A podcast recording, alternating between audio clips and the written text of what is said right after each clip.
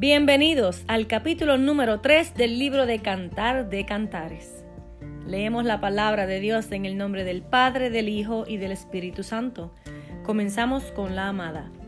Por las noches busqué en mi lecho al que ama mi alma. Lo busqué y no lo hallé. Y dije, me levantaré ahora y rodearé por la ciudad, por las calles y por las plazas. Buscaré al que ama mi alma. Lo busqué y no lo hallé me hallaron los guardas que rondan la ciudad y les dije, ¿habéis visto al que ama mi alma? Apenas hube pasado de ellos un poco, hallé luego al que ama mi alma. Lo así y no lo dejé hasta que lo metí en casa de mi madre y en la cámara de la que me dio a luz. Muchos eruditos están de acuerdo en que estos versículos en estos versículos, la joven estaba recordando un sueño en el que se preocupó tanto por el paradero de su amado que se levantó en medio de la noche para buscarlo. Cuando usted ama a alguien, hará todo lo posible por garantizar la seguridad de esa persona y para atender sus necesidades, aún a costa de, de su comodidad personal. Esto se demuestra a menudo en pequeñas acciones, por ejemplo, llevarle un vaso de agua al esposo, salir temprano del trabajo para asistir a una función de sus hijos en la escuela, o sacrificar su comodidad para atender las necesidades de un amigo. Continuamos. Yo os conjuro, oh doncellas de Jerusalén, por los corzos y por las siervas del campo, que no despertéis ni hagáis velar el amor hasta que quiera. La frase traducida como hijas de Jerusalén se ha interpretado de varias maneras. Puede identificar a las amigas de la novia, a las mujeres de la corte real de Israel o a una audiencia de la Sulamita y el rey. No obstante, si examina la interacción de estas jóvenes con la Sulamita desde la perspectiva de una novia moderna, surge la figura de la dama de honor. Continuamos. Recuerdos del compromiso. Las hijas de Jerusalén.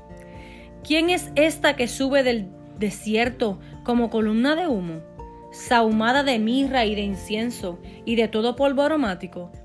He aquí es la, litera de Salomón. Sesenta valientes la rodean, de los fuertes de Israel.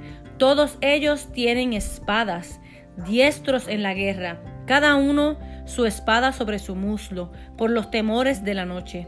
El rey Salomón se hizo una carroza de madera de Líbano.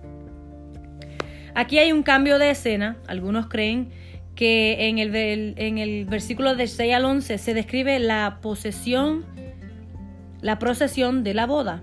En el capítulo 4 se habla de la noche de bodas y también la consumación del matrimonio. Otra posible explicación es que esté recordando el periodo del compromiso de Salomón con la joven. En la sección anterior el, capítulo 2, Salomón y la joven se enamoran. En esta sección, Salomón regresa a la joven en todo su esplendor real. Le expresa su gran amor por ella y mañana veremos, o en el, en el capítulo 4, luego le propone matrimonio y también la joven acepta y Salomón responde en el capítulo 5, así que no te lo puedes perder. Continuamos leyendo. Hizo sus columnas de plata, su respaldo de oro, su, asiento de grana, su interior recamado de amor por las doncellas de Jerusalén.